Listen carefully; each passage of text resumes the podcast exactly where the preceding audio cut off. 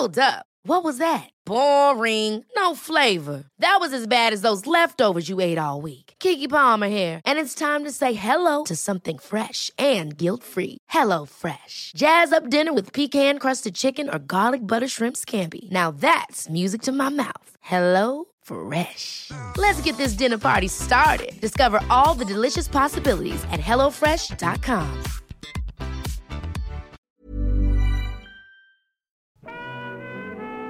Mon rapport au corps est fluctuant. Je sors d'une chimiothérapie de trois mois qui a, été euh, compliquée parce que euh, ça m'a vraiment, euh, vraiment fatiguée. J'avais mal au ventre depuis quelques semaines. J'étais fatiguée. Et puis, j'ai commencé à avoir des douleurs au niveau thoracique et à vomir. Et là, j'ai fait bon. Euh, mon mec, il me disait depuis quelques semaines, mais fais quelque chose, t'as mal au ventre. Il euh, y a un truc, c'est dur. Tu sais, on sait pas ce que c'est, il faut aller voir un médecin. Et euh, je, je l'écoutais pas parce que après, après avoir fait pipi le matin, j'avais plus mal. Puis en plus, si j'avais eu le ventre tout plat, peut-être que j'aurais vu qu'il y avait des trucs, mais là, j'ai du ventre, donc du coup, je n'ai pas fait gaffe. Et ben, on, on a découvert que j'avais un cancer des ovaires. En fait, c'était un, un kyste autour de l'ovaire gauche. Donc ils l'ont enlevé en quatrième vitesse. En fait, je suis arrivée aux urgences ce dimanche, ils me l'ont enlevé le mardi. Quand ils l'ont enlevé, ils ont découvert qu'il pesait 500 grammes et qu'il faisait 17 cm, donc euh, un peu plus gros que ça. Quoi. Quand je suis arrivée aux urgences, j'étais toute seule et je me suis sentie euh, seule au monde parce que mon mec était pas là, ma cousine qui est aussi ma meilleure amie était à l'autre bout de l'Europe. Ma mère était au bout du film et elle habite euh, à Pau, donc à Perpète. Et puis je suis arrivée, euh, je suis arrivée dans ma chambre vraiment à 22h. J'étais arrivée à 14h, 22h. Et à partir de ce moment-là, je n'étais plus euh, moi-même, j'étais un corps. J'étais euh, un numéro, j'étais un diagnostic, j'étais, j'étais un symptôme, quoi, en fait. Et mon corps, en fait, il m'a plus appartenu jusqu'à partir de ce moment-là. Mon père a débarqué en quatrième vitesse le lendemain enfin, la veille de l'opération. Et le jour de l'opération, il est resté avec moi toute la journée parce que mon copain n'avait pas pu prendre un jour. Et en fait, ce qui m'a saoulée, c'est que j'ai attendu toute la journée. J'avais envie que ça se fasse, comme ça c'était fait, tu vois. Et l'opération a duré euh, deux heures et demie, un truc comme ça. Parce qu'en fait, ils ont, ils ont juste ouvert, et puis ils ont prélevé, et puis voilà, parce qu'à la base, c'était juste le kyste à enlever, quoi. Et donc j'étais un dossier compliqué. Et donc, euh, au bout d'un mois et demi, ils ont, ils ont compris que c'était cancéreux et que c'était une une tumeur infiltrative. Ça veut dire qu'elle euh, allait, euh, elle allait ou elle s'était déjà développée dans le reste euh, du système reproducteur. Voilà. Donc ils m'ont enlevé un ovaire et, donc, et la trompe. Et donc si on faisait rien, elle allait sûrement aller dans l'autre ovaire et l'utérus et tout. Donc ils ont décidé, de, avec mon accord, hein, parce que j'aurais pu refuser, ils ont décidé d'enlever le deuxième ovaire des ganglions pour voir si euh, c'était euh, il y avait des, tumeurs, des cellules cancéreuses et les piplons. À la deuxième opération, ils m'ont pas ouvert, ils l'ont fait par la célioscopie pour qu'ils voient ce qui se passe dans le corps. En fait, ils te mettent un gaz et ça fait gonfler ton bide. Et normalement, quand ils, quand ils, te, ils ont fini, en fait, ils appuient, enfin, ils appuient et tout le gaz est censé partir. Et là, moi, c'est pas parti. Donc pendant deux semaines, je me suis baladée avec le gaz qui montait, qui descendait, parce qu'en fait il se balade, hein, il est dans le corps, il n'est pas dans le sang ni rien, il est, voilà, il est là. Et euh, quand je marchais, en fait il est dans le pubis. Du coup j'ai un pubis énorme. Après il monté aux épaules et tout, euh, bah c'était là. Et puis euh, des fois ça allait, ça allait sur les côtés. Et du coup ça m'a fait des vergetures que j'avais pas eu avant. Et après ils m'ont shooté à la morphine, ce que je ne referai jamais de ma vie parce que c'était vraiment désagréable. Et puis après, non, quand même, je me suis réussi à m'en remettre plus rapidement euh, que la première opération. Mais quand même, le nombril, euh, ils m'ont en fait, j'avais un, mon nombril, en fait, il n'était pas creux à la base, il y avait un petit nœud. Et en fait, euh, quand ils sont passés par le nombril, ils ont enlevé le petit nœud. Donc pendant 30 ans, j'ai vécu avec un nombril avec un petit zigougoui, et maintenant j'ai un, un nombril tout creux. Et ça a été mon premier petit deuil.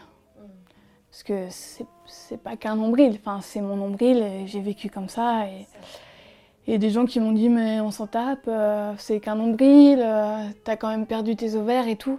C'est mon nombril quoi, tu vois. Peut-être euh, dix jours après, j'ai eu rendez-vous avec mon oncologue. Là, il m'a dit bon bah alors chimiothérapie, vous allez prendre ça et ça. oui bah déjà bonjour et puis qu'est-ce que c'est que ces médicaments, qu'est-ce que ça va me faire, combien de temps et tout?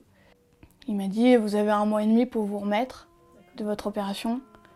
Après, on se voit et puis on, vous mettra le cathéter. Donc le cathéter, en fait, c'est euh, en fait, c'est, ça, va avec la chambre implantable.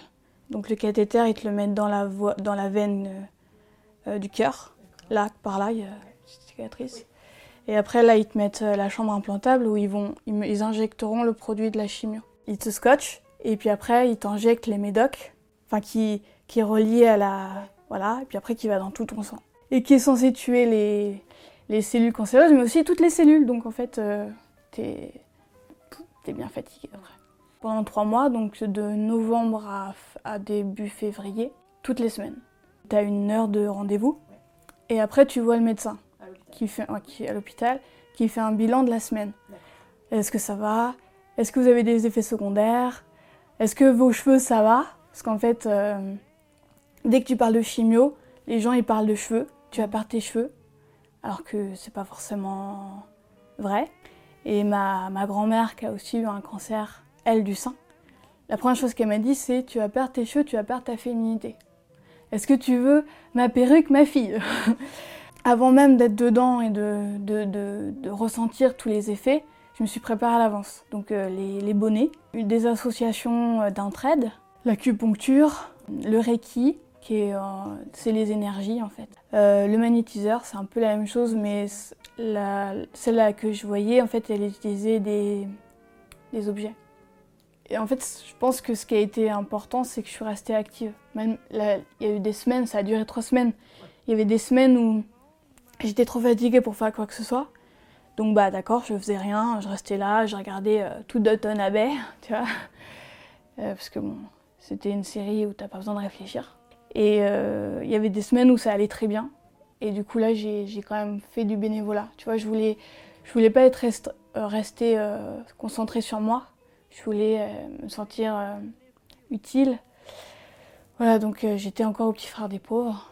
Et je m'occupais de, de, tâches administratives pas forcément très passionnantes, mais qui me, ça me faisait du bien. Je sortais, j'avais un rythme, je rencontrais des gens. Trois mois, c'est le minimum euh, dans le monde de la chimio. Et moi, en fait, vu que ce qu'ils avaient prélevé pendant la deuxième opération, c'était ça, bah, j'ai eu une chimio adjuvante, c'est-à-dire une chimio au cas où. Tu vois, parce que en enlevant le, le kyste, il y a des cellules qui ont pu se balader. Et donc, c'était pour tuer ces cellules au cas où, tu vois. Quand la chimio s'est terminée, je me suis sentie libre parce que euh, quand même c'est toutes les semaines donc euh, t'as pas vraiment euh, l'occasion de respirer. T'es concentré en fait sur, ce, sur cette guérison et même si t'es acteur, bah, t'as cette épée de Damoclès au-dessus de la tête. Et je suis sortie de là et je me suis sentie libre, tu vois, et, et du coup bah, j'ai mangé. voilà, je me suis remis à manger des trucs que j'avais complètement arrêtés pendant la chimio. Voilà. Au bout de la troisième semaine, j'ai commencé à me gratter les cheveux, à avoir le cuir chevelu qui me brûlait, à perdre les cheveux par poignée. Et là, j'ai fait ah merde, bon bah voilà, ok, bon bah voilà. Euh, je les avais déjà coupés euh, euh, comme ça avant. Ça chauffait, tu vois. Et puis ça me faisait mal au frottement. J'ai demandé à mon copain de me raser la tête. Il n'a pas voulu. Et puis à un moment donné, il, a, il s'est rendu compte qu'il fallait. Et il s'est dit que c'était pour qu'il accepte, c'était à lui de le faire. Donc euh, dans la salle de bain, c'était euh, c'était un moment rigolo, on va dire ça comme ça. Donc euh, je suis passée de ça à ça, et puis la semaine d'après, carrément rasé quoi. Et puis bah les bonnets étaient déjà là, donc ça m'allait bien, et puis voilà. Et puis en plus c'était en plein hiver, donc de dans la rue les gens ils sont en bonnet, ils se rendent pas compte. Je crois que j'ai toujours pas réalisé euh, ce que j'ai vécu parce qu'en fait, comme je disais tout à l'heure, j'étais un peu comme dans l'œil du cyclone. J'ai ce kyste, on doit me l'enlever. euh, je dois récupérer cette opération. Ah bah une deuxième opération, bah, je dois la vivre. Puis après chimio, ah bah d'accord, bah, pour que ça se passe le mieux possible vu ce que, que j'en entends et vu ce qu'on vu ce qu'on on en sait, tu vois, chimiothérapie, cancer, ça fait peur. Et donc j'ai dû euh, calmer un peu les gens qui étaient trop stressés parce que ça me stressait moi alors que moi j'étais étonnamment calme. bah voilà, ok, il va se passer ça, ok, d'accord. C'est un mois et demi après la fin de la chimio, je suis allée euh, faire une cure euh, thermale euh, thérapeutique à La Roche-Posay. Tous les matins, des soins dans, l'eau, donc un bain avec, l'eau de La Roche-Posay, donc qui a, des, qui a une particularité vraiment qui fait du bien à la peau. On est entouré de, femmes, de trois hommes, de femmes qui ont toute leur histoire. Et il y avait une femme qui, qui a eu donc cancer du sein et le médecin il lui a enlevé et il lui a reconstruit dans la foulée sans lui demander son avis sur euh, la, taille de ses seins. Généralement, quand tu reconstruis une poitrine, tu essayes de, de, faire en fonction des, nerfs, euh, tu, voilà, et puis les mamelons et tout. Elle ne sent rien du tout. Et donc elle a passé les trois semaines à les montrer à tout le monde.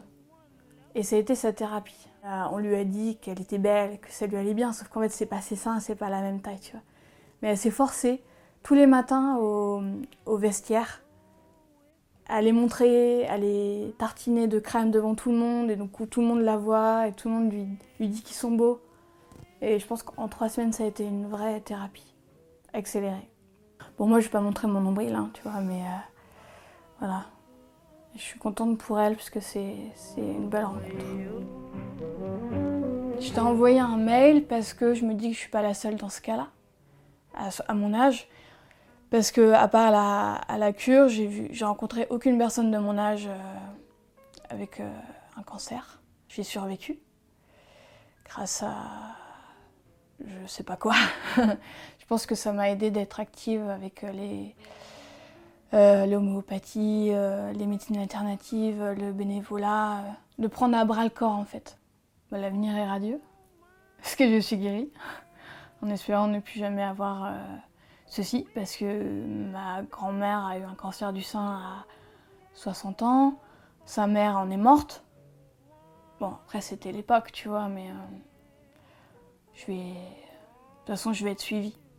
Euh, des scanners tous les trois mois, puis après tous les six mois, puis après tous les deux ans. Donc euh, ça devrait le faire. C'est une épreuve qu'il faut. Enfin, je dis pas qu'il faut la vivre, mais je pense qu'elle est importante pour se rendre compte de la, il suffit, enfin, ça sert à rien d'aller au bout de la, bout de la terre pour trouver des, petits plaisirs de la vie. C'est ce que la chimio euh, me fait rendre compte en fait. Les petits plaisirs euh, font du bien. C'est euh, regarder une série, c'est regarder dehors, c'est dormir, c'est me mettre du brumisateur sur la figure, un texto. Avant j'étais vraiment, surtout avec mon copain, j'étais vraiment on demande pourquoi on va pas en week-end, pourquoi on sort pas, pourquoi tu es fatigué, nanana. Maintenant, c'est pas. J'ai été vraiment très malade et j'aurais pu mourir, donc euh, maintenant, c'est des petits plaisirs. Voilà.